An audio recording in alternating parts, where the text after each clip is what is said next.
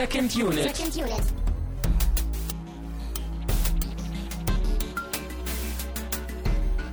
Herzlich willkommen zur nunmehr achten Sendung von Second Unit, einem Podcast von Filmfreunden für Filmfreunde. Ich bin immer noch und schon wieder Christian Steiner. Ja, und bei ihm ist ein heute recht müder Tamino Mut. Ja, das wollen wir eigentlich ändern, die Müdigkeit. Und wie machen wir das? Am besten mit Getränken und danach mit einer sehr, sehr angeregten Diskussion, die einen wieder belebt und wach hält. Das klingt doch gut. Was wollen wir denn trinken heute? Möchtest du das jetzt wie so ein Infomercial aufziehen, sodass wir jetzt das Getränk verkaufen? Wie denn sonst? Ich weiß es auch nicht. Was habe ich denn heute Feines mitgenommen? Ja, du hast hier. Also erstmal kann man ja Fritz Limo Ja, vorlesen. Fritz Limo Melonenlimonade. Genau. Geschmack selten. Honigmelone 5%. Ja. Also Fritz Cola, ich weiß nicht, ob man das südlich der Elbe auch kennt. Das ist so ein bisschen Hipster Cola und Brause aus Hamburg. Aus Hamburg kommt das? Ja, steht da ja auch so ziemlich prominent da unter den Köpfen der beiden Oh, Menschen. ja, da. Die beiden Fritzens oder so. Ähm, ja, also eigentlich so mit meine Lieblingscola, so wie die Afri-Cola, halt mit mehr Koffein. Äh, äh, also die normale jetzt oder die, Genau. diese Variante? Oder? Nee, die, die normale hat auch schon mehr. So. Und kennst du die jetzt schon? Äh, ja, also das Ah, ist ja. jetzt die, die äh, Melonenlimonade dazu. Äh, die habe ich, glaube ich, vor zwei Jahren oder so. Ich habe die einmal probiert und einmal getrunken und fand die eigentlich sehr lecker und sehr erfrischend. Und weil wir ja heute einen heißen Film schauen, dachte ich mir, braucht es natürlich eine angenehme, kühle, leckere Erfrischung dazu. Das ist ja geradezu brillant. Tja, so bin ich. Soll ich die mal aufmachen? Ja, mach das mal. Oh, ich liebe es, wenn dieser Dampf da rauskommt. Auf El, auf El Pacino? Auf El Pacino.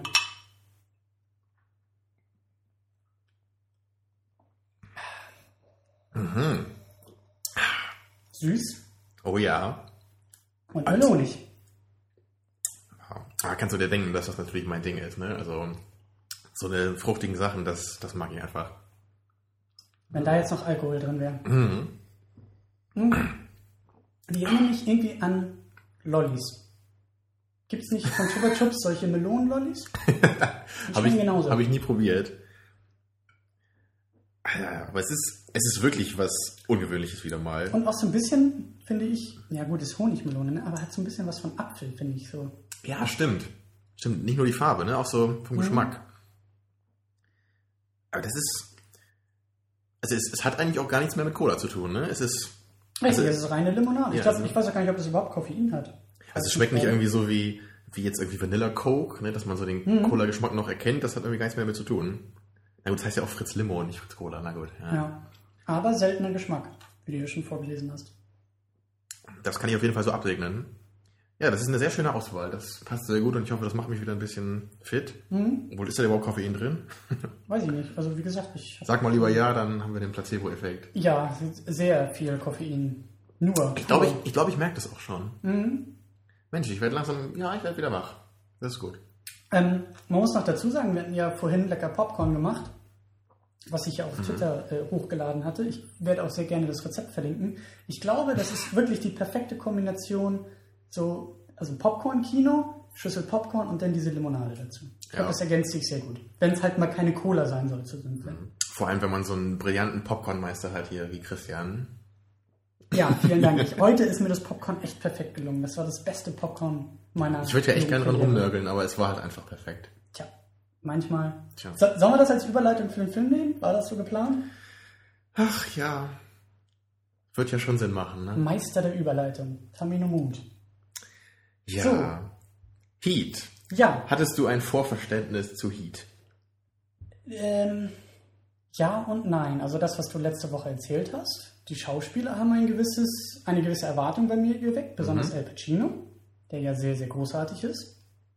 Ähm, ich muss gestehen, hatten, hatten wir da, nee, hattest du das erzählt? Irgendwas mit so einer Action-Szene. Verfolgungsjagd, irgendwas war da so in meinem Hinterkopf geblieben. Ich habe da bestimmt mal von erzählt, ja. Deswegen war ich jetzt ein bisschen irritiert beim Schauen, weil ich die ganze Zeit auf eine große, intensive Ah, Verfolgungsjagd. nee, ich glaube, du verwechselst den Film mit äh, Ronin.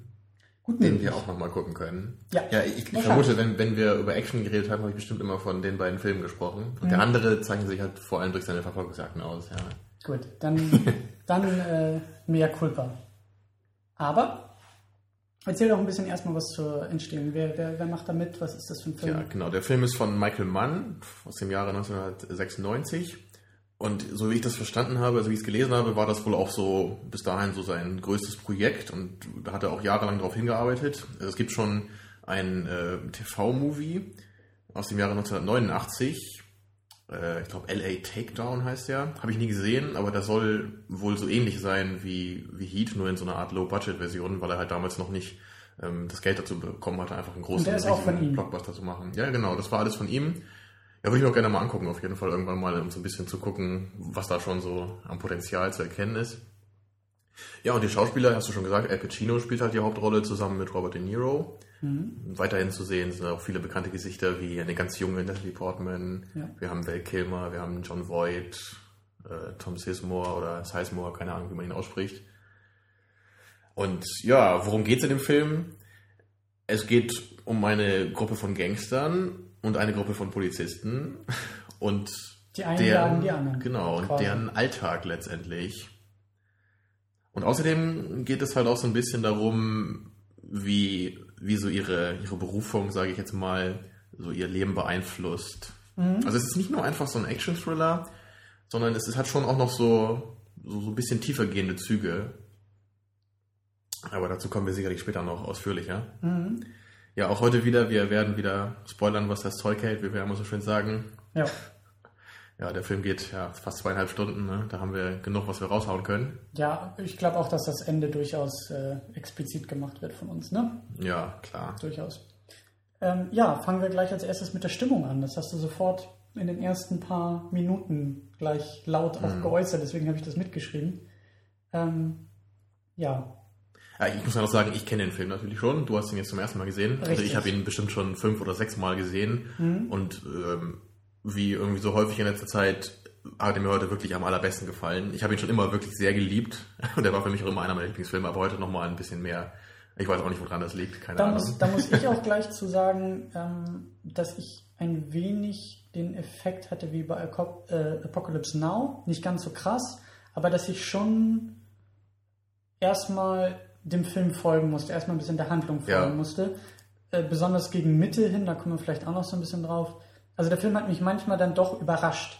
Auf Ich jeden habe Fall. geguckt und dachte mir, es ist völlig klar, wie diese Szene ausgeht. Auf einmal überschlägt sie sich und dann war ich irritiert. Und dann war erstmal dieses Irritationsmoment, was mich dann so ein bisschen rausgerissen hat. Ja, ich denke, da können wir später noch ein bisschen Licht reinbringen, woran das alles liegen kann. Mhm. Das ging mir damals auch so. Ich habe den auch mehrmals geschaut, bis ich dann wirklich alle Details verstanden habe und wer da jetzt genau was gemacht hat. Ne? Aber fangen wir Mhm. erstmal genau, mit der Stimmung Stimmung. Ja, er fängt ja ganz ruhig an, was ja sehr untypisch ist für einen Action-Thriller. Ne? Ja, Also man sieht ja Robert De Niro, wie er da erstmal in diesem Krankenhaus ist ne, und sich dann diesen Krankenwagen ausleiht, Ja. der dann für den ersten Job benutzt wird als Tarnung. Ja, und dann kommen wir ja gleich erstmal zur knallharten Action-Szene, ne? Nach, nach der Stimmung. Ja. Aber, aber es, ist, es wird halt dadurch sehr gut aufgebaut, finde ich. Da, dadurch, dass er halt so ruhig anfängt. Also, also erst denkt man, es wird nur gemacht, um, um halt die Action dann noch spannender wirken zu lassen. Aber im, im späteren Verlauf des Films merkt man ja dann, dass dieser Film halt wirklich eine Menge ruhige Momente auch hat, wo dann diese Story wieder, äh, diese Stimmung wieder zurückkommt. Ne? Das hast du das auch so empfunden, auch später noch immer wieder? ja ich habe vor allen Dingen ähm, auf die Details geachtet, beziehungsweise sind die mir sehr ins Gesicht gesprungen, die halt schon eine Menge, wo uns eine Menge gezeigt wird, ohne es uns irgendwie zu er- erzählen zu müssen, was wir öf- öfter auch kritisieren. Wir wollen ja nicht irgendwie, dass zwei Figuren gegenüberstehen und sagen, hallo, ich bin der Böse und der andere sagt, hallo, ich bin der Gute und wir kämpfen jetzt gegeneinander, sondern wir wollen das ja irgendwie äh, erfahren. Ja, der Film hat eine Films. tolle äh, Bildsprache, die auch auf jeden Fall einen ganz großen Teil Ja. zu der Stimmung beiträgt. Und, und besonders war das so in den ersten Momenten, ich glaube, das war auch so parallel zu dieser Szene, äh, wo Al Pacino so das erste Mal auftritt in dem Film. Dass halt schon gleich klar ist, äh, ich glaube, er betritt irgendwie, er kommt, glaube ich, nach Hause oder so. Ja. Und man sieht, wie er eine Waffe auf, die, auf den Tisch legt. Also man sieht, also der Shot ist wirklich, die Waffe ist im Mittelpunkt und man sieht einfach nur, wie er die auf diesen Tisch ablegt. Wo sofort klar ist, okay, entweder Also, Good das- Guy oder Bad Guy. Achso, das war aber Robert De Niro, ne? Die- Nee, ich glaube, glaub, das war Al Pacino. Du meinst dieses Haus vor dem weiten Fenster da mit dem Meer im Hintergrund, ne? Ja, Da, wo er genau, aber es war, glaube ich, so ein Glastisch, wo auf wo Ja, genau, das war aber Robert De Niro, als das er nach Hause kommt. Ja, ja. Hm. Vertrau mir. Okay, ja, dein Wort im Zweifel über Also Al Pacino wird ja eingeführt, als er mit seiner Frau im Bett liegt da am Anfang. Das ist ja die erste Szene, wo wir ihn sehen. Ja, Oder dann ist es, oder er steht irgendwie auf und geht oder so und nimmt sich Genau. eine Waffe. Also irgendwie, Ja, da- das kann, das kann sein, dass du das meintest. ja. Aber auf jeden Fall ist, ist, ist schon klar, auch äh, allein Val Kilmer durch sein Outfit transportiert Mhm. schon eine ganze Menge, ohne irgendwas sagen zu müssen. Und ähm, das hat mir eigentlich auch sehr gut gefallen, dass halt auch in späteren Momenten, wie du gesagt hast, die Bildsprache, auch eine gewisse Ruhe da ist und gar nicht so sehr Dinge ausgesprochen oder explizit gemacht werden, sondern irgendwie im Bild und da kommen wir auch noch drauf, aber eine ganze Menge im Schauspiel rüberkommt. Allein durch die Mimik wird schon so viel von Ja. den Charakteren auch gezeigt, gleich von Anfang an. Ja. Sofort, als wir De Niro zum ersten Mal sehen, wir wissen sofort durch seine Mimik, Mimik durch seine also seinen, seinen äh, starken Blick, was Ja. er wirklich für ein Typ ist. Das fand ich, hatte ich ja auch schon dir gesagt beim, beim Schauen, ähm, als er da seine Lady das erste Mal, als sie sich äh, das erste Mal aussprechen oder In, kennenlernen. in dieser Bar, meinst du? Genau, in der Bar. Da gibt er ihr die Hand und sie ist noch ein bisschen reserviert.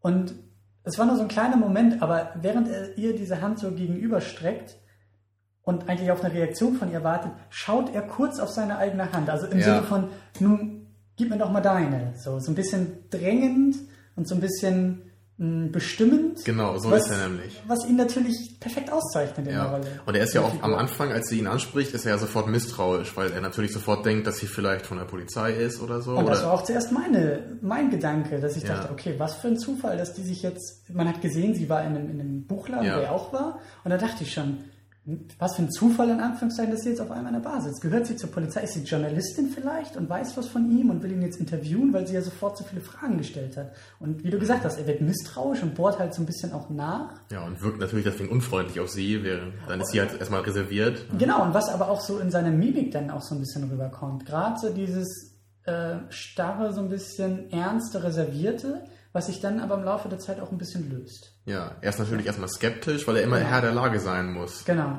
Und er ja auch ständig in allen anderen Szenen und Situationen über die Schulter gucken muss. Dieses, dieses, Mhm. äh, bevor ein Raum betreten wird, links gucken, rechts gucken, hinter die Schulter nochmal gucken, so äh, diese ständige Verfolgungsangst, Ja. weil er ja nun mal der Bad Guy Und das ist ja auch äh, die, die Stimmung, die auch immer im Film weitergetragen wird die das ganze Paranoide Zeit. bei ihm so ein bisschen. Ja, es ist immer so eine Spannung in der Luft. Es Mhm. knistert immer. Das hat mir sehr gefallen, wirklich. Das, ich finde den Film auch wirklich einer der spannendsten, die ich kenne.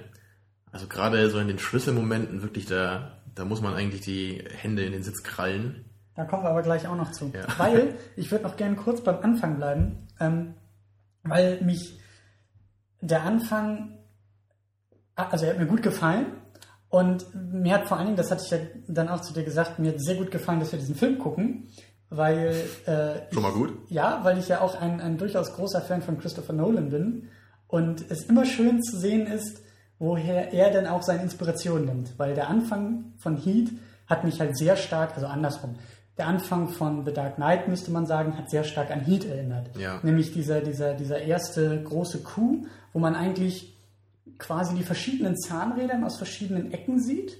Wie du ja gesagt hast, äh, Robert De Niro als Krankenwagenfahrer irgendwie und Val Kilmer, der in diesen Truck steigt und hier und da und alle nähern sich quasi demselben, demselben Schauplatz aus verschiedenen Perspektiven. Genau. Und man überlegt natürlich, arbeiten die jetzt zusammen, arbeiten die nicht zusammen? Dann, als sie die Masken aufsetzen und alle mit derselben weißen Maske da Ah, das finde ich auch so einen tollen Moment. Ähm, und, und auch die Art und Weise, wie dieser, wie dieser Coup halt durchgeführt wird, hat mich halt schon äh, stark an Dark Knight erinnert, der Anfang mit dem Joker.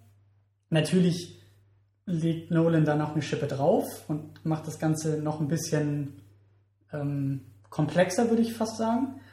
Aber Ja, bei Nolan geht es dann noch mehr äh, um den Inhalt so in dieser Szene, um ein bisschen was von dem Joker zu zeigen. Ne? Klar. Das, das ist jetzt hier bei Heat Einführung, nicht so wichtig. Das ist mehr so eine Action-Szene da am Anfang. Ne? Und natürlich, wir lernen auch ein bisschen was über die Charaktere, aber nicht in dem Ausmaße, wie es bei The Dark Knight halt, ähm, halt auch angelegt ist. Genau, aber schon stark, ein starkes Intro. Starker erster Ja. Eindruck, was ja immer gut und immer wichtig ist, äh, so zu überzeugen. Allein dieser Moment, wo dieser Truck auf diesen Geldtransporter äh, auftrifft und er dann einfach umkippt und in diese Autos fliegt. Aber auch die Effektivität ja. dahinter. Also man merkt schon, das sind jetzt keine blutigen Anfänger, die jetzt einfach mal irgendwas überfallen, sondern ja. die Planung dahinter und dann die exakte Durchführung, die halt ein kleines bisschen daneben geht natürlich, aber schon sehr durchdacht, durchplant ist, was natürlich auch sofort wieder einen Eindruck genau. erschafft. Es ist einfach eine gute Action-Szene an sich, aber sie gibt uns auch noch was äh, für die Charaktere und, und, für den späteren Verlauf der Story halt wieder. Mhm. Also, was kann man mehr von der Szene erwarten eigentlich, oder? Mhm. Ja, sollen wir denn so ein bisschen die, die Set-Pieces vielleicht nochmal durchgehen oder wo sollen wir als nächstes hin? Ja gut, wo du ja bei Stimmung gerade noch warst, die Musik ist natürlich auch ein wichtiger Faktor bei der Stimmung. Mhm. Die ist ja auch sehr ambivalent, würde ich sagen, weil gerade am Anfang ist sie halt sehr ruhig, so richtig melancholisch, würde ich sogar sagen. Und in den Action-Szenen ist sie wirklich sehr, sehr prägnant. Richtig, äh, auch wieder wie, wie diese Spannung, die in der Luft liegt. Das hat mich auch ein bisschen an Dirty Harry erinnert, auch wenn die Musik da sehr anders war. Aber sie hat ähm, eine ganz ähnliche Wirkung auf mich gehabt. Mhm. Weil den haben wir ja gerade vor ein paar Wochen erst geschaut, deswegen habe ich den noch recht gut im Hinterkopf. Mhm. Auch, die, auch das Fehlen von Musik. Äh, ich glaube, das ist ganz am Ende im Showdown. Nee, da gibt es schon noch so eine Musik, aber die ist eher so ganz minimalistisch. So irgendwo ruhig. hätte ich mir aufschreiben müssen, aber irgendwo war das, war das tatsächlich so, dass da, dass es durchaus spannend war, aber keine Musik. Also dass die Stille eigentlich sehr viel getragen hat, aber ja. Egal. Also oft, gibt es eher so eine, so eine ganz seichte Musik, die hast du vielleicht auch gar nicht wahrgenommen dann. Kann also bei sein. vielen Dialogen ist die im Hintergrund so wirklich nur, nur ein bisschen so, um die Stimmung so anzuhauchen. Dialog ist ein gutes Stichwort. Wie wir schon bei, äh, das hatten wir glaube ich das erste Mal, das hattest du das erste Mal gesagt bei Tarantino, bei... Bei Inglourious Bastards. Genau, genau, den hatten wir vor dem Podcast geguckt. Ja, du meinst die Spannung im Dialog, die Action im Dialog. Genau, die Action im ja. Dialog. Das äh, finde ich Trifft hier Obwohl, ich, ich, glaube, ich hatte das bei dieser Totally Red Show gehört, die du auch gerne schaust. Stimmt, ne? ja. Ich glaube, da hatte das nämlich einer mal gesagt, als sie den Zu Video gemacht haben. Genau. Ja, und da hatte ich gleich gedacht, so, das ist äh, perfekt formuliert. Ja. Ja, gerade in dieser Schlüsselszene hier, wo sich halt De Niro und Pacino zum ersten Mal wirklich Auge in Auge dann sehen in diesem Autobahnrestaurant oder wo sie da sind. Mhm. Also diese Szene ist wirklich brillant einfach. Das, es ist so, so toll, es ist so spannend, wie sie halt miteinander reden und auch, auch wie offen sie miteinander umgehen und sie halt sofort merken, dass sie sich halt sehr ähnlich sind. Mhm. Also spätestens zu diesem Zeitpunkt äh, wird das dann auch ein richtig wichtiger Aspekt in diesem Film. Mhm. Vorher läuft alles ein bisschen darauf hin und man merkt ja schon, dass beide ähnlich in ihrem Leben also sind, obwohl sie auf der anderen Seite des Gesetzes stehen. Aber in dieser einen Szene merkt man dann wirklich, wie ähnlich sie sich sind und dass sie sich auch sehr respektieren gegenüber. Aber sie sagen natürlich trotzdem, ähm, wenn du mir vor die Kanone kommst, dann werde ich keine Sekunde zögern. Ne? Mhm. beide sagen das. Mhm. also. Sie haben schon großen Respekt voneinander. Vor, vor dem Gegenüber. Und das sieht man auch in, in der Szene. Ähm, es gibt ja eine Fülle von tollen Dialogen in diesem Film. Also auch diese ganzen Dialoge, die halt die einzelnen Charaktere mit, mit ihren ähm, jeweiligen Partnern dann, so Ehepartnern haben. Mhm was ja eigentlich in einem Action-Thriller jetzt erstmal sehr ungewöhnlich ist. Da denkt man ja, da wird bei den Charakteren jetzt vielleicht nur das Nötigste gemacht und man versucht eigentlich nur so ein bisschen das Setting zu schaffen, mhm. Äh, um halt dann mit den Action-Szenen zu punkten ne, oder mit der spannenden Story. Aber bei Heat ist das halt genauso wichtig, dass die Charaktere gut vorgestellt werden und dass auch ihre Konflikte in ihrem sozialen Leben gezeigt werden. Mhm. Das ist mir auch aufgefallen, dass die familiäre Komponente oder die, die Frauen ähm, sehr wichtig sind. Das hatte ich ja auch schon gegen Anfang des Films erwähnt, dass erstmal auffällt, dass äh, Robert De Niro als einziger seiner Gruppe keine Frau hat. Ja. Keine Frau oder keine Freundin oder keine Familie, kein Kind. Äh, und er rechtfertigt das ja auch in einem Film, auch als er äh, ähm, Al Pacino gegenüber sitzt, mit dieser Faustregel, dass er sich ja nichts aufbaut, was er nicht innerhalb von 30 Sekunden ohne Zögern hinter sich lassen ja. könnte, weil sein Leben das so verlangt. Das ist ja auch eine dieser zentralen Aussagen in diesem Film oder eines der zentralen Themen, das ja, ja auch immer so zum Anregen, äh, zum Andenken anregt. Und es fällt aber schon auf, dass ihm das fehlt. Ja. Das merkt man in dem Moment, wo nämlich er mit seinen Kompagnons am selben Tisch sitzt und jeder genau. zumindest seine zum derzeitigen Moment Freundin mit ja, hat oder und manche Frau noch mit Kindern, Kinder. ja, und, und, diese ganze familiäre Stimmung. Ja. Er ist schon irgendwie Teil davon, aber halt natürlich nicht so richtig, weil Und- er halt keine Freundin dabei hat. Und in dem Moment ruft er seine Freundin dann ja an. Ja, genau, die er halt So. in dem Restaurant da kennengelernt hat. Und, Genau. und das ist ja auch, also deren Verhältnis finde ich auch sehr interessant. Ähm, ich habe halt früher, das hat mich so ein bisschen immer gestört an dem Film, das weiß ich noch.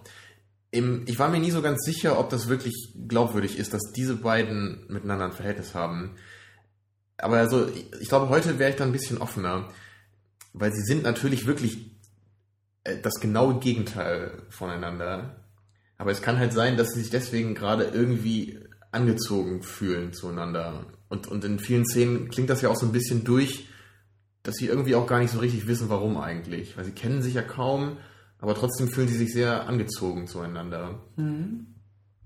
Also weil, weil De Niro ist ja wirklich der, der starke ähm, ja, Typ, der halt immer alles in die Hand nimmt, der halt im- immer sicher ist und immer Herr der Lage ist. Und sie ist ja ganz unsicher, sie ist ja hergezogen von der äh, Ostküste dann nach L.A., äh, hat, hat keine Freunde, kein Umfeld, und kennt niemanden. Also sie ist halt total schutzbedürftig und er, und er kann ihr das halt total geben. Aber er in gewisser Weise auch. Ich meine, er hat seine Kollegen, ja, mit denen er äh, die, die ganzen Coups halt dreht, aber er hat, er ist ja auch allein. Das war doch diese, war das, war das nicht zwischen den beiden? Ja, also- Unterschied zwischen Alone und Lonely? Genau, das, das fragt sie ihn ja. Also, also nee, er, er sagt, ähm, ja, I'm, I'm alone, but not lonely. Und dann sagt sie, I'm very lonely. Ist natürlich die Frage, ob das auch stimmt, was er gesagt hat, ob er nicht im Grunde doch lonely ist irgendwie. Ich glaube insgeheim schon. Aber er kann sich das vielleicht selber auch gar nicht so eingestehen, weil er dann natürlich Klar, dann auch nicht Leben- mehr das in der Hand hätte. Das sind Opfer, die er in seinem selbstgewählten Leben, Lebensstil bringen muss. Das ist ja auch bezeichnend in seiner Wohnung. Keine Möbel oder zwei Tassen im Schrank oder sowas. Also, alles Also du, hast schon recht, in, in, in dem Punkt sind sie natürlich dann doch ähnlich, dass sie halt beide irgendwie schon jemanden brauchen, ohne das vielleicht genau zu wissen oder wer das sein könnte. Mhm. Aber ich meine, so ansonsten, ansonsten von ihren Eigenschaften sind sie ja völlig äh, gegensätzlich, oder? Ja. Wird das nicht so sehen? Ich habe nicht so sehr auf die beiden geachtet, muss ich gestehen. Aber Ja gut, beim ersten Mal schauen, da hast du ja eine ganze Menge Leute, auf die du dich konzentrieren musstest. ne? ja, ähm, ich fand es dann aber auch, es hat mich ein bisschen stutzig gemacht, dass gegen Ende hin, als dann ja klar wird, was er überhaupt macht, Ja. als ihr das auch klar wird ähm, und die beiden dann ja so ein bisschen im Konflikt gegenüberstehen, hat mich das doch ein wenig überrascht, dass sie sich dann irgendwie für ihn entscheiden. Genau das. Das hat mich früher nämlich auch ein bisschen gestört. Aber ich, Ich will nicht sagen, dass es mich stört, aber es hat mich ein wenig stutzig gemacht. zumindest das, okay, Mhm. ja. Ähm, was danach kommt, fand ich dann natürlich nett, dass er sie dann ja in einem Auto sitzen lassen muss. Das Ja, war die, genau die, diese dieser Szene. Blick ist halt auch wundervoll, und wo sie halt auch aussteigt, während sie ihn die ganze Zeit anguckt und er guckt zurück und, und geht halt dann langsam weg, bevor er dann losrennt. Ja, Äh, wirklich einfach nur klasse. Weil in diesem Moment wird ihm halt selber auch klar, dass er halt auch nicht vor sich selber davonlaufen kann. Er ist halt nun mal der, der er ist und das wird er halt auch immer bleiben. Mhm. Und das ist halt auch eine super schöne Aussage letztendlich, die dann halt im Film irgendwie dann auch so rüberkommt gegen Ende. ja, Aber dazu vielleicht noch später mehr. Ne? ja. Ja, es gab ja noch eine Menge andere Charaktere. Ja. Ähm, da würde ich schon fast kritisieren wollen, dass es ein bisschen zu viele Charaktere gab. Also ich hatte ein, also beim ersten Mal gucken ein bisschen Probleme zu folgen, wer jetzt nun mit wem, gegen wen auf wessen Seite steht. Ja. Dann, wie erwähnt, gewisse Erwartung beim Gucken. Also ich hatte zum Beispiel gedacht, als dann klar wurde, dass, dass er zum Beispiel irgendwie ein Informant bei, bei dieser Gangstertruppe irgendwie, also dass denen Informationen, zu, also dass der Polizei Informationen ja zugesteckt wurde. Das Ja. war die Geschichte bei der Bank, dass die ja sehr schnell erfahren haben, dass bei der Bank gerade was los ist. Und da, das hat mich ein bisschen stutzig gemacht, dass ich schon fast bis zum Ende hin dachte, dass es eigentlich ein sehr enger oder ein sehr ja, Robert De Niro nahestehender Mensch gewesen wäre, so. dass nicht vielleicht sogar er selbst irgendwie doppeltes Spiel spielt. Also ich, Mhm. ich habe so ein bisschen auf so einen Twist noch gewartet, der halt irgendwie, äh, weißt du, dass nachher klar wird, dass, dass die beiden zum Beispiel äh, seit längerer Zeit irgendwie doch so indirekt im selben Boot stecken oder dass irgendwie mehr dahinter steckt, verstehst du? Interessant, ja. Habe ich aber nie vermisst. Ja, habe ich auch gar nicht drüber nachgedacht eigentlich, dass sowas da hätte sein müssen. Ich will nicht sagen, dass es sein musste, aber das war jetzt einfach Okay. nur so ein bisschen so eine, so eine Fährte, auf die ich mich selbst gebracht habe oder so, wie gesagt, so Mhm. eine Erwartung. Äh, Und natürlich habe ich immer ein bisschen versucht, dadurch die Szenen in diese Richtung zu, mir zu bieten, gedanklich. Dass ich mir dann immer noch dachte, funktioniert das jetzt noch mit meiner Theorie oder funktioniert das nicht? So. Das Ah, war ja. vielleicht ein bisschen hinderlich beim Schauen. Ähm, ja, Ja, genau, zu, wir waren bei den Charakteren. zu viele Charaktere. Also ich, Ähm, ich kann das konkretisieren. Ja. Ich fand Natalie Portman, ich habe nicht verstanden, was Natalie Portmans Rolle in dem Film war. Habe ich nicht verstanden. Weil ich dachte auch bis zum Ende hin, erstens wurde ja schon gleich am Anfang irgendwie angedeutet, ihr Vater. Ihr Vater, der sie irgendwie abholen sollte und sie war noch nicht fertig und das hat sie total verunsichert und belastet. also du meinst, es wird nochmal deutlicher aufgegriffen, wer ihr Vater ist oder, oder das wie? war so meine Frage. Das, das war so das Erste, was so in diese Richtung auch irgendwie ging, wo ich mir dachte, okay, ist das so ein Film, wo am Ende die Fäden, die Puzzleteile zusammenkommen und sich dann irgendwie, zum Beispiel meine Erwartung, dass vielleicht Robert De Niro tatsächlich ihr Vater war. Also dass, dass Robert De Niro Al Pacino im Privatleben eigentlich ganz nahe steht, indirekt, ohne dass beide das wissen. So nach dem Motto, die stehen sich vielleicht beide nochmal irgendwie in seinem Hausflur gegenüber als Stiefvater und Vater Das von wäre ja natürlich eine lustige Idee gewesen, So. ja. Und deswegen, weil das war so der erste Punkt, wo ich dachte, wer könnte ihr Vater sein? Könnte das noch wichtig sein? Steht nachher irgendjemand bei Al Pacino vor der Tür, wo man sagt, oh Scheiße. Du hast ja noch nach einer äh, Menge mysteriöser äh, Plotpoints gesucht. Vermutlich. ja. Und der zweite Punkt war dann, Zu viel Nolan geguckt. der, der zweite Punkt war dann, ähm, dass sie ja am Ende in der Badewanne gefunden wurde. Also diese Szene hat mich auch total überrascht beim ersten Mal. Ich die, hätte die, niemals die Arme erwartet. und Beine, ja. glaube ich, irgendwie aufgeritzt waren. Wo ich zuerst auch dachte, war das Robert De Niro? Hat er sie irgendwie entführt, meinetwegen ausgenockt und dann.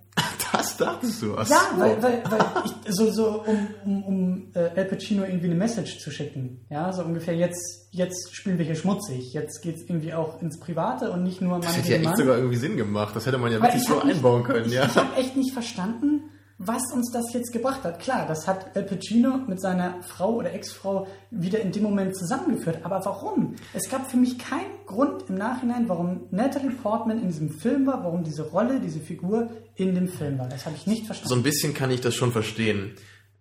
Also ich, ich finde schon, dass man sie hätte weglassen können. Ich, ich glaube, ihre Funktion ist einfach noch ein bisschen mehr zu zeigen, so die, die Gegensätzlichkeit von Al und seiner Frau. Einfach auch, es läuft halt, also ich glaube, ihre Rolle ist nur darauf ausgelegt, um halt auf diesen, auf diesen Endpunkt hinzulaufen, dass sie sich halt bei ihm umbringt, weil das halt Umbringen will. ja, ja klar, genau, genau. Sie will sich ja umbringen in, in seiner Badewanne, da in seinem Hotelzimmer. Also ich glaube, diese Szene, ich glaube, man hat halt eher ihre Rolle so von hinten aufgedröselt. Man wollte halt, glaube ich, diese Szene haben, um halt dann ein, ein gutes Setting zu haben, also ein, ein Grund, so einen sehr emotionalen Grund, warum diese beiden dann irgendwie nochmal zueinander finden, zumindest kurz, und, und Pacino dann doch sagen kann, so, es, wir müssen doch unsere getrennten, getrennten Wege gehen. Hm.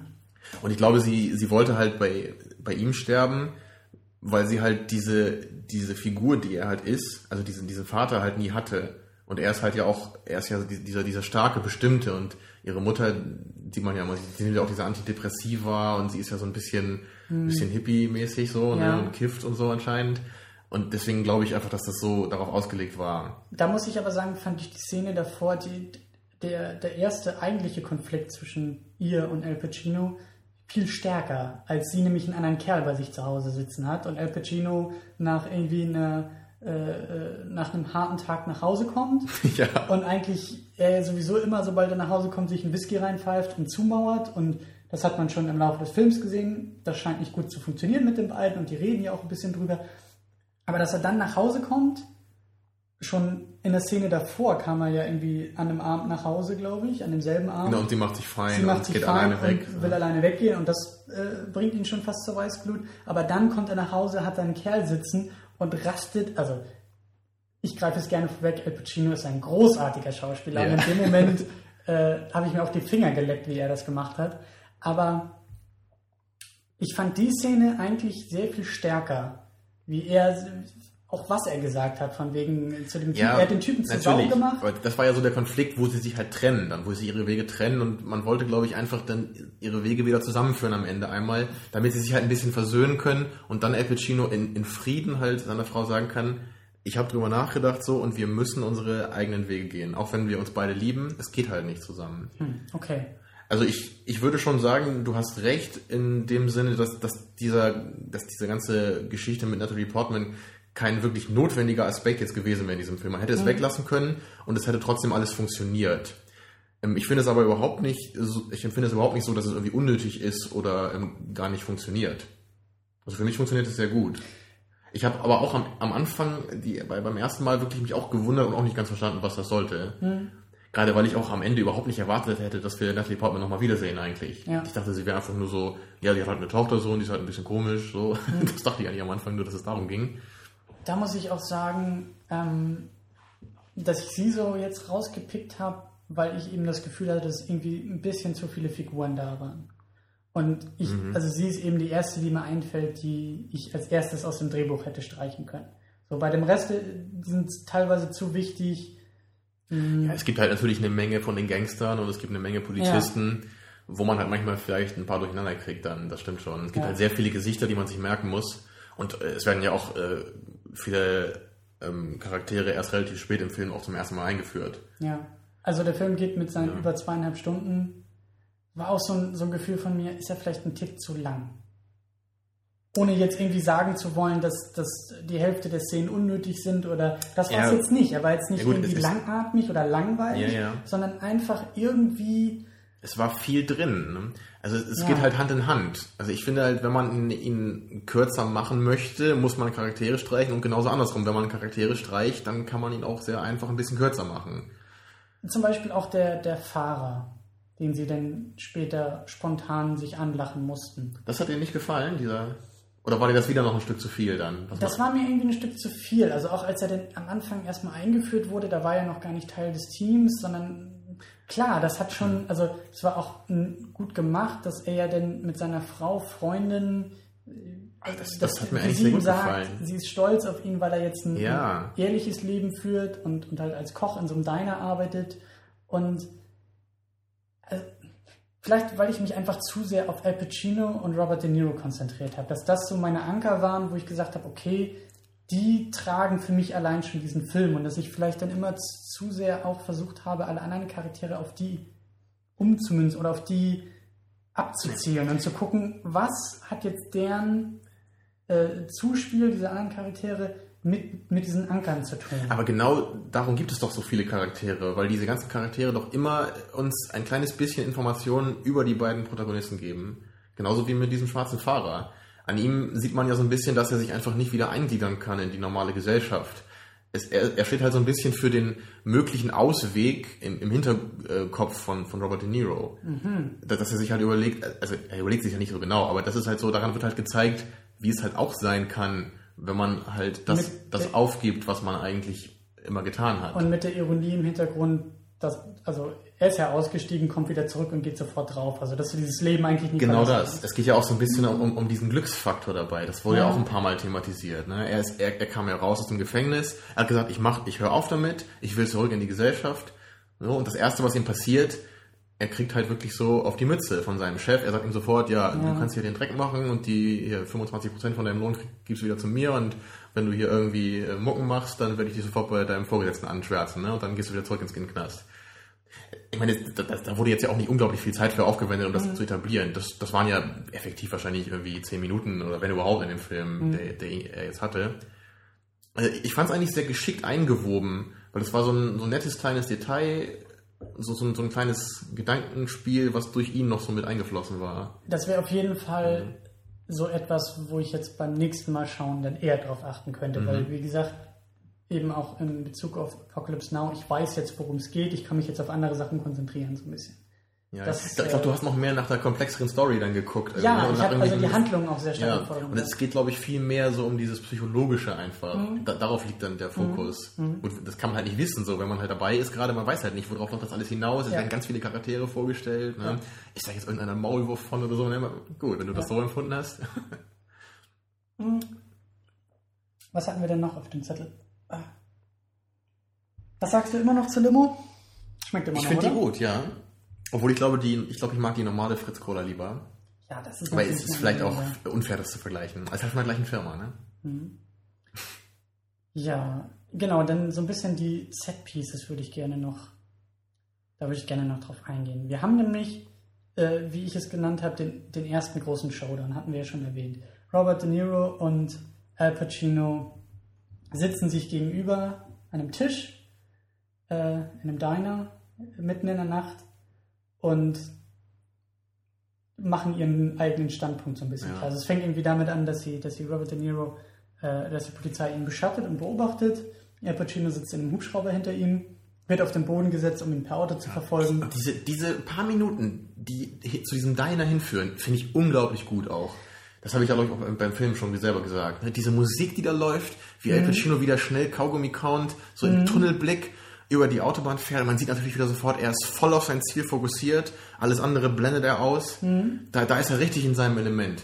Und, wenn du dich noch erinnerst, das war ja die Szene gleich nach, äh, nachdem er halt äh, von zu Hause weg ist, wo halt seine Frau ihn betrogen hatte mit diesem Ja. Er, er, nee, nee, nee, nee, stimmt gar nicht. Das war nach dieser Szene, wo er seine Frau sieht, die alleine weggehen will. Ja. Er kommt halt nach Hause, sieht seine Frau, sieht den Abwasch und geht wieder. Ja. Und, und dann siehst du halt wirklich diese Szene nach mit dieser wundervollen 90er Jahre Musik. Und er ist auf der Autobahn und er ist wieder voll dabei. Das ist wundervoll, dieser Kontrast, finde ich. Also ist, ach, dieser Film ist wirklich brillant. Ich kann das nicht oft genug betonen. So. Ich fand vor allen Dingen sehr, sehr schön, also er hält Robert De Niro dann ja an. Er verfolgt Ja. ihn, macht das Blaulicht an, beide blinken, fahren an die Seite. Robert De Niro greift schon nach seiner Pistole, also schon am Bein und griffbereit und wartet dann ja und dann kommt Al Pacino in sein Auto und ich weiß gar nicht mehr genau, was er sagt, aber er legt ihn auf den Kaffee ein. Genau, er sagt einfach nur so, Mensch, Ja. willst du nicht einfach mal einen Kaffee trinken gehen? Genau. Und das Beste war dann noch, folge mir. Mhm. Wo ich mir auch dachte, okay, das zeigt ja auch von, von gewissem Mut und von Selbstbewusstsein, dass er ihm vorausfährt und sich seiner Sache so sicher ist. Ich meine, klar, wenn Robert De Niro jetzt abgehauen wäre, hätte die Polizei ihn wahrscheinlich immer noch finden können. Ja, so alt, aber symbolisch, ne? Ja, das ist so eine gewisse Ja, Machtdemonstration. es, es geht nämlich, genau, es ist, es ist so, ein, so dieses Spiel dieser beiden, wer jetzt dann doch das letzte Stück stärker ist und wer Mhm. dann letztendlich über den anderen triumphieren wird. Aber immer mit, mit unglaublich viel Respekt für den anderen. Genau. Es ist ein, ein wundervolles Verhältnis dieser beiden. Und, und gerade auch in, in diesem ersten Showdown, wie du es nennst, ähm, da, da wurde mir auch so klar, dass ich eigentlich gar nicht weiß, auf welcher Seite ich stehe. Weil ich beide Charaktere so unglaublich toll finde. Na, natürlich, ähm, Al Pacino ist halt auf Seiten des Gesetzes, aber, aber sie haben halt beide ihre Stärken und ihre Schwächen. Und ich, ich ich würde halt, also ich, ich fieber mit keinem von beiden mit. Also, obwohl das stimmt nicht, ich fieber mit beiden mit eigentlich. Mhm. Und deswegen kann ich natürlich am Ende nur irgendwie dann. Also die Szene selbst Ja, ist, ist, ist dann ja auch großartig, wie sie sich erstmal ähm, überhaupt in dieser Situation so gegenüber sitzen. Das hatte ich das Gefühl, dass es am Anfang auch ein bisschen in So, so, so ein Belagern war das so, ne? Man, man tastet sich ein bisschen ab erstmal. Ab, ab, Was ist ab. das für eine Situation hier? Ja, aber auch so ein bisschen den Eindruck hatte ich beim Schauen, wie absurd die Situation eigentlich Natürlich, ist. Und diese ja. Absurdität hatte ich das Gefühl, hat sich in Genau, den Gesichtern bei ihnen sind sie natürlich auch Weil um die bewusst. beiden ja. herum ist ein völlig normaler Betrieb. Leute essen, Kaffee genau wird ausgeschenkt und das Das Leben ist, ist ja, völlig sie, normal. sie sind halt mitten im Leben eigentlich, aber halt auch überhaupt nicht. Ja. Ne? Das ist so diese Szene. Und äh, sie reden ja auch ein bisschen darüber, so, was ist ein normales Leben, so grillen und, äh, und zum Baseball gehen, ne? Das sagt Genau. er dann immer so. Und er so, ja, vielleicht. Und dann, äh, wie sie sich denn ihre Albträume und Träume irgendwie äh, schildern und der andere die Genau. deutet. Und Sie, sie reden ja sogar über ihre Familie, äh, über ihre familiären Probleme, als wären sie halt richtig gute Freunde. ja, ja. Obwohl sie natürlich, ja, sie sind halt so weit voneinander entfernt irgendwie, aber auf der anderen Seite dann halt überhaupt nicht. Sie sind, ja, sie sind sich halt als Person, als Menschen und deren Leben sehr, sehr ähnlich. Ähm, und der Unterschied ist halt wirklich so, ein- so, ein, so ein Münzwurf, finde ich. So ein bisschen Ja, so halt gut oder schlecht. Also was, was sind deine Ideale? Das Gesetz oder nicht das Gesetz? So. ja. Und, und gerade auch in diesem Moment wird halt für mich auch eins dieser wichtigen, irgendwie so ethischen Fragen halt auch deutlich, die ich auch früher gar nicht so in dieser Deutlichkeit wahrgenommen habe. Es geht in diesem Film nämlich wirklich zu einem ganz großen Teil einfach um Selbstverwirklichung. Es, es geht um, es geht darum, seine Chancen im Leben zu nutzen und den richtigen Weg einzuschlagen, um Entscheidungen und letztendlich wirklich um, um, um die Selbstverwirklichung. Es wird halt diese Frage aufgeworfen, was man, was, also wie man leben kann. Kann man irgendwie leben, indem man sein, sein, seine wirklichen Wünsche äh, versucht zurückzudrängen? Hm. Meine Frage bezüglich der beiden Figuren und ganz besonders stark in dieser Situation ist, was deren persönliche Motivation ist. Und da bin ich mir nicht so ganz sicher. Also ich weiß nicht, ob es jetzt am Film liegt, dass er das nicht gut rübergebracht hat oder dass ich das jetzt nicht rauslesen konnte. Es geht so ein bisschen in diese Richtung, die du meinst. Also diese Selbstverwirklichung. Das, das wird ja auch immer Leben. wieder gefragt. Was ist die Motivation? Es wird ja auch teilweise dann immer so ein bisschen so, so diese Frage aufgeworfen, ihr könntet ja auch was anderes machen, ihr habt doch eigentlich alles. Weil auch Robert De Niro, er hat ja so ein riesiges Haus am Meer mhm. und es steht ja völlig leer. Mhm. Ne? Und dann fragt ihn ja sein Kumpel, wenn willst du nicht, nicht mal Möbel kaufen? Und der sagt, ja, wenn ich endlich mal Zeit dafür habe. Mhm. Ja, weil natürlich, er, er könnte es locker machen, er hat halt so viel Geld, wie er will letztendlich. Und er könnte halt äh, in Frieden halt leben und ein super Luxusleben führen, er müsste halt nie wieder arbeiten. Aber so ist er halt nicht. Er, er ist halt wie so ein Raubtier. Und Al Pacino genauso. Sie müssen halt das tun, was sie tun. Das, das, Bei Al Pacino ist es ja dieser, dieser Satz, er isst, was er jagt. Genau, das, das, das sagt er doch einmal, dass er mit seiner Frau spricht. Ja. Und genau das zeigt es doch eigentlich, worum es geht. Sie haben halt nicht so diese richtige Motivation, dass sie halt irgendwas Bestimmtes erreichen wollen, sondern es ist vielmehr diese Art zu leben, die ihr, ihr Antrieb ist. Und ach, da kommen wir jetzt eigentlich schon, wollen wir noch über die Schießerei reden oder wollen wir wirklich ja, schon... Ja, geht doch erstmal, so war es auch hier bei Showdown.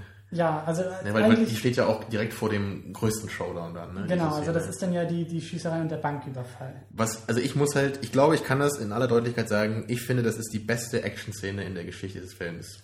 Hui. Ich muss das, zumindest für mich muss ich das so sagen.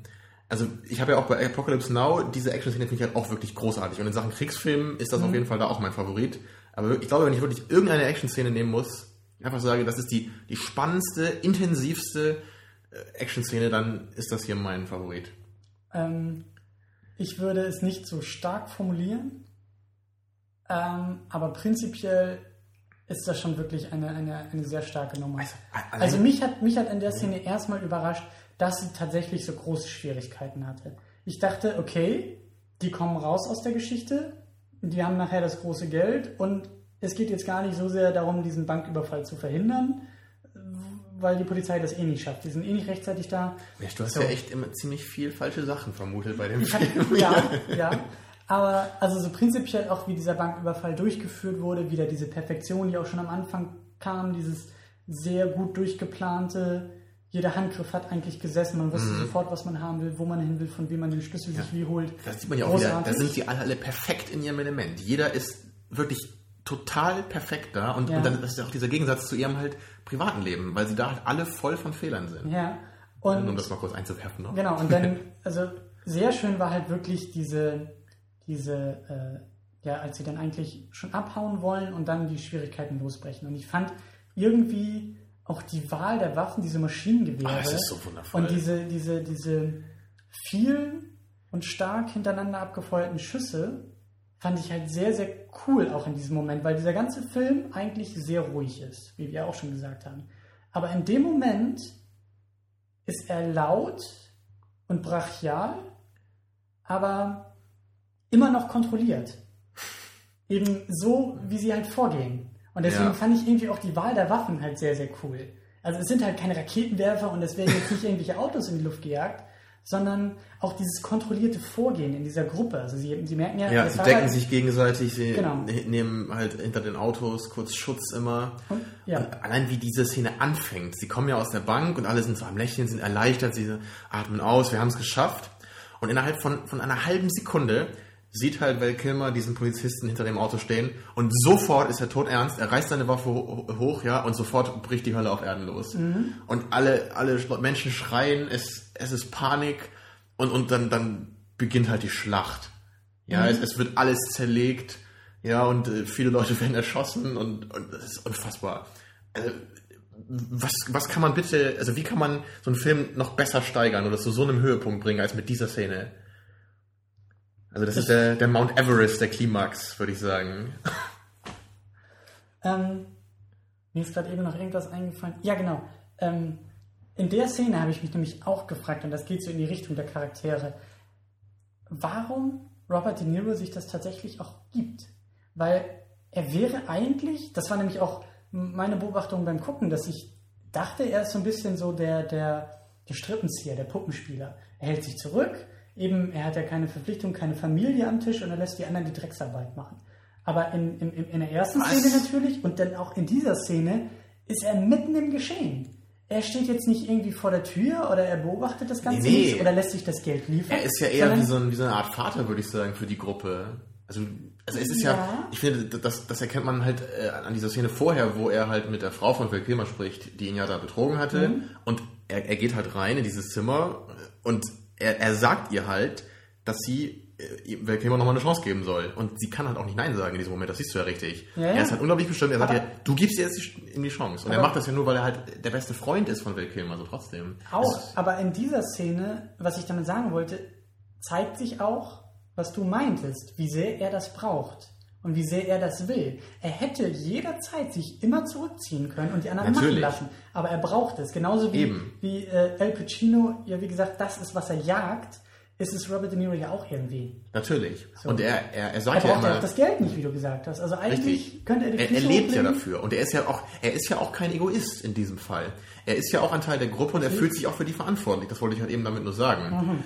Und, und er, er sagt ja auch, also er sagt ja öfter in dem Film, glaube ich zweimal, ne, diese, diese Sache halt mit, äh, du kannst halt nichts haben, was du nicht innerhalb von 30 Sekunden hinter dir lassen kannst. Mhm.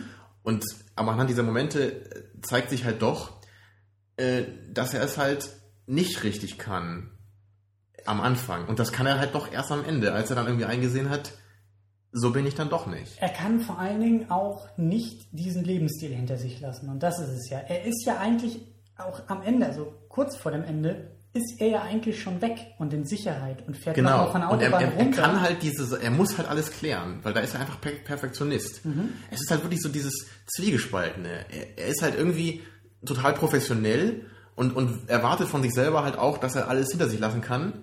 Und am Ende tut er es dann ja auch. Aber Mhm. vorher ähm, will er es halt, aber er kann es halt nicht. Weil er ist nun mal Teil dieser Gruppe und er hat die Fäden in, in der Hand, wie du sagst. Mhm. Und er, er fühlt sich halt auch für die anderen verantwortlich. Das sind ja auch seine Freunde.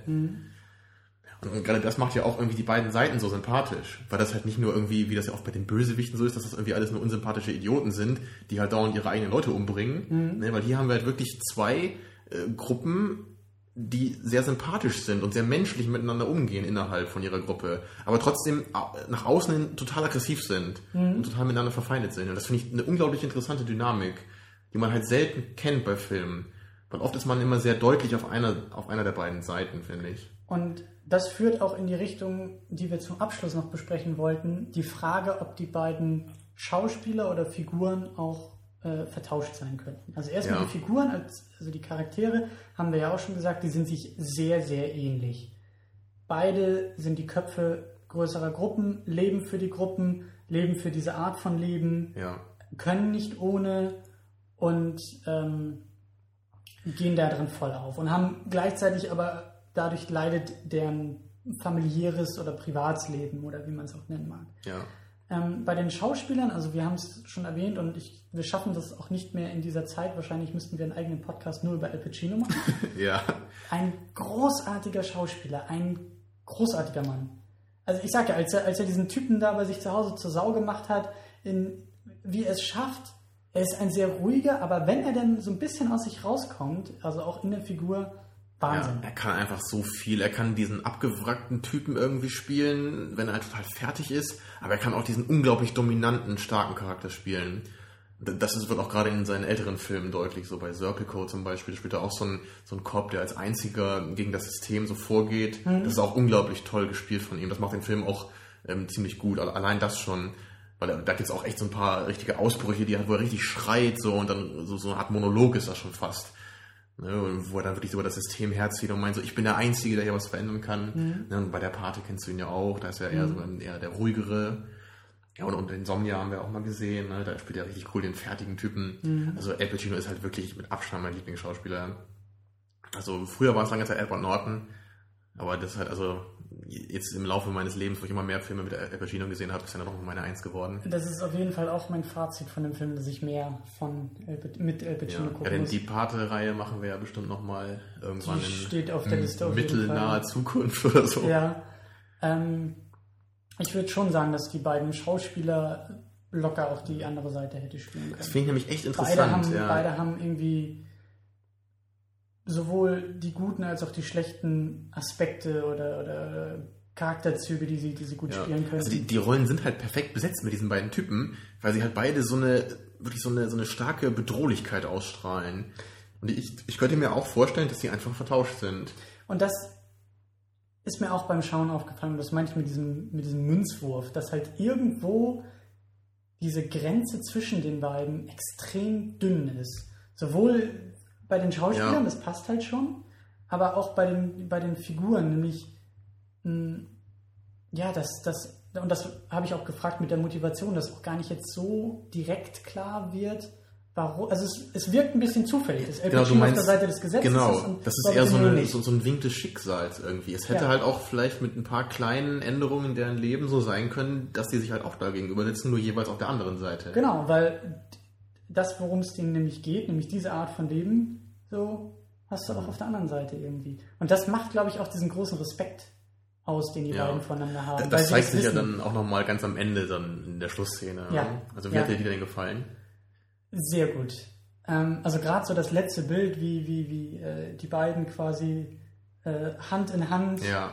äh, Genau, Robert De da Niro ist halt, De ist halt gerade am Sterben, weil er Ja. halt in dem letzten Duell da auf dem, auf dem äh, auf der Landebahn da am Flughafen. Ganz kurz noch muss ich sagen, ich fand es absolut großartig inszeniert, also von, von, von der Kameraart. Also das ist mir gar nicht, ich, ich weiß gar nicht mehr genau, wie das war, aber Robert, äh, Al Pacino sieht Robert De Niro und von der Körperhaltung her zeigt er nur mit der Waffe auf ihn und schießt. Und den zweiten Ja. Schuss nimmt er die zweite Hand und den ganzen Körper hinterher, sodass sein, sein kompletter Körper auf ihn aufgerichtet Ja. ist. Und in dem Moment fährt, glaube ich, die Kamera auch noch Ja, näher ja, an sein Gesicht. genau, das ist das war wundervoll. so perfekt. Das ist halt so dieses Instinktive, was er halt hat. Genau, er erst sieht das halt, Instinktive genau, er sieht den Schatten, genau, er sieht den Schatten von Robert De Niro, er handelt sofort instinktiv und dann ist er voll dabei wieder. Genau. Auch Großartig. bewusst. Ja, Ja. es ist einfach wirklich. Also für mich ist dieser Film einfach perfekt. Ich kann daran einfach nichts kritisieren. Also du hast schon recht. Es, es mag beim ersten Anschauen ein bisschen schwierig sein, weil es so viele Charaktere gibt. Mhm. Und es mag auch sein, dass halt der ein oder andere Charakter nicht zwingend notwendig ist. Aber ich habe trotzdem das Gefühl, dass das alles wundervoll funktioniert. Und dass es keinen Charakter gibt, wo man jetzt wirklich sagen muss, der, der stört mich total oder der, der fällt einfach total da raus, das funktioniert einfach nicht. Also das- das, das Gefühl habe ich halt überhaupt nicht. Und ich hatte es halt früher wirklich ein bisschen bei dieser Liebesgeschichte mit Robert De Niro. Aber das empfinde ich inzwischen nicht mehr so. Wenn ich ein bisschen ketzerisch sein darf, würde ich sagen, dass vielleicht ein bisschen mehr Action auch okay gewesen wäre. Ja, Ich war ein bisschen überrascht von der Gewichtung von, in Anführungszeichen, Handlung und Action. Also nicht falsch verstehen, ich bevorzuge sowas auch tausendmal vor irgendwelchen Plattengeschichten, wo es 50 Minuten lang nur Explosionen gibt. gut, ne, es sind ja auch Das zweieinhalb ja Stunden, das mag eben. ja ein bisschen daran liegen. Aber es gibt ja also die drei wirklich großen Action-Szenen, ne, am Anfang, in der Mitte und am Ende, die sind ja Klar. auch so gut deswegen, dass das halt für mich da kein Problem ist. Klar. Also du, du magst schon recht haben, man hätte vielleicht noch eine Verfolgungsjagd machen können. Sagen wir es mal so, ich war eher auf Action eingestellt als auf Thriller, Drama. Das war einfach nur so Ja. ein bisschen die Ja, Erwartung. im Grunde ist es ein Action-Thriller-Drama, da hast du recht. Klar. Ja, ich, ich hätte es vielleicht nicht so als Action-Thriller verkaufen dürfen, dann hast du wieder mal einen falschen Eindruck bekommen. Alles deine Schuld. Ja, es waren ja nur falsche Eindrücke, die du von dem Film hattest und falsche Voraussetzungen, was du alles erwartet hast. Aber er hat mir gefallen und da sind wir auch so bei der abschließenden Frage, wen würdest du den Film empfehlen? Allen. Der Welt. Natürlich, jedem Menschen auf dieser Welt. Also in besonderem Maße natürlich wirklich jemanden, jemandem, der auf, auf Action steht. Auch wenn es halt nicht, nicht so viel Action im Film ist. Also die Action-Szenen, die es halt gibt, sind halt so unglaublich gut, dass es allein dafür schon reicht, den Film zu gucken. Und aber genauso gut kann man sagen, auch Leuten, denen Action halt nicht so wichtig ist, ähm, haben halt an diesem Film genug äh, Filmisches anhand von Charakteren und Dialogen, um damit glücklich zu werden. Ne? Weil ja, wie gesagt, die Action jetzt nicht den Großteil des Filmes ausmacht. Also, ich, ich weiß nicht, wem ich jetzt diesen Film überhaupt nicht empfehlen könnte. Das ist eine viel bessere Frage, ja. Weil das, ich stimme dir zu, auf jeden Fall, trotz meiner Kritik, ja, es könnte vielleicht mehr Action sein, auf jeden Fall für Action-Freunde und Also es, ich würde schon sagen, es ist kein Film zum Nebenbei gucken. Richtig. Also wenn ich jetzt irgendwie abends äh, kaputt bin und Ja. einfach nur irgendwas Entspanntes gucken will, dann ist Heat auf jeden Fall die falsche Wahl. Ja. Weil man dann einfach auch so viel von den kleinen guten Momenten verpasst, das ist es nicht wert. Dann hebt man sich lieber auf für einen Tag, wo man richtig ähm, voll dabei ist.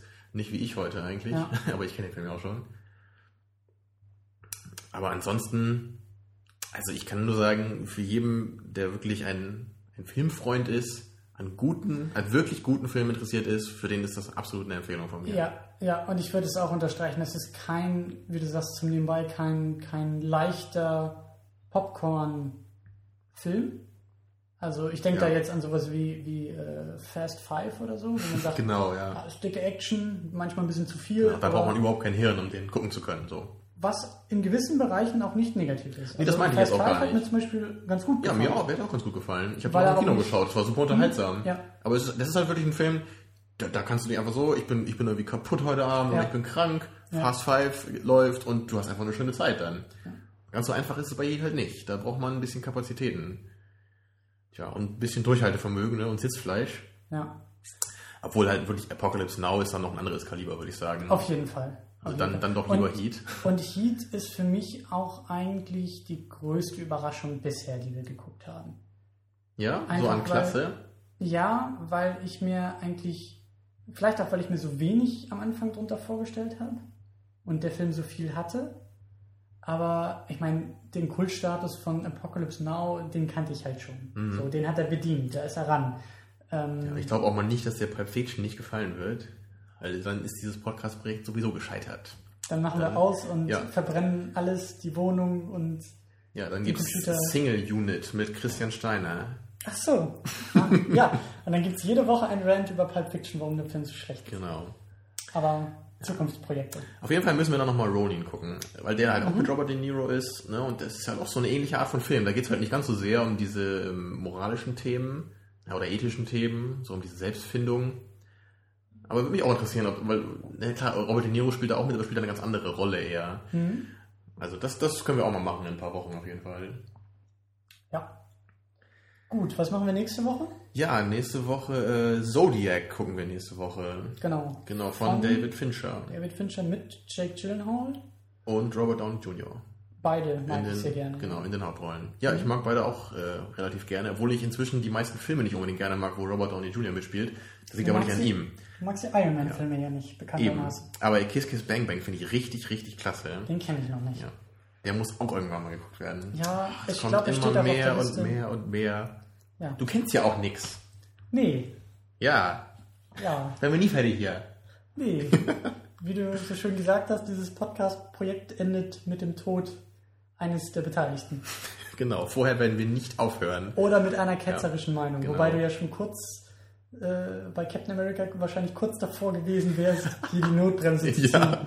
Feueralarm Ich, ich vermute auch, wenn wir die letzte Episode aufgenommen haben, dann wird die Watchlist die größte, den größten Ausmaß haben. Ich glaube, wir sollten eigentlich das zum Hauptprojekt machen. Also diesen Podcast nebenbei und dass diese Watchlist im Mittelpunkt steht. Dass es eigentlich Mhm. nur darum geht, die perfekte Watchlist anzufertigen. Das stimmt, weil jeder Podcast ist eigentlich äh, nur ein Schritt weg von der perfekten Watchlist. In gewisser Weise schon, ja. Das stimmt, da sollten wir wirklich drüber nachdenken. Das ist eine sehr demotivierende Endnote Ja, für diesen Podcast. Mensch. Tja. Tja, Oh. ja. Wie sollen wir hier nur wieder rauskommen? Ja, jetzt ist alles vergeigt, würde Ja. ich sagen. Ja, ich hoffe, ein paar von euch kommen trotzdem nächste Woche zurück. Ja, wir sind, wir bleiben da. Ja, und ich muss jetzt auch langsam mal schlafen. Bist du wirklich müde? Es ist kurz vor zwei. Ich bin seit 8 Uhr morgens wach heute und ich habe, glaube ich, viereinhalb Stunden geschlafen. Okay. Äh, Vergib mir. Ja, es ist nur so ungewohnt, dass du müde bist. Ich habe immer das Gefühl, dass ich derjenige bin, der übermüdet ist bei sowas. Tja, du bist ja auch eine Lusche. Gut, in diesem Sinne äh, diskutieren wir das ohne Mikrofon weiter aus. Und, ja, nicht, dass äh, hier noch was kaputt geht. genau, und verabschieden uns bis nächste Woche. Dran denken, nächste Woche Zodiac. Jo, schlaft schön. Tschüss.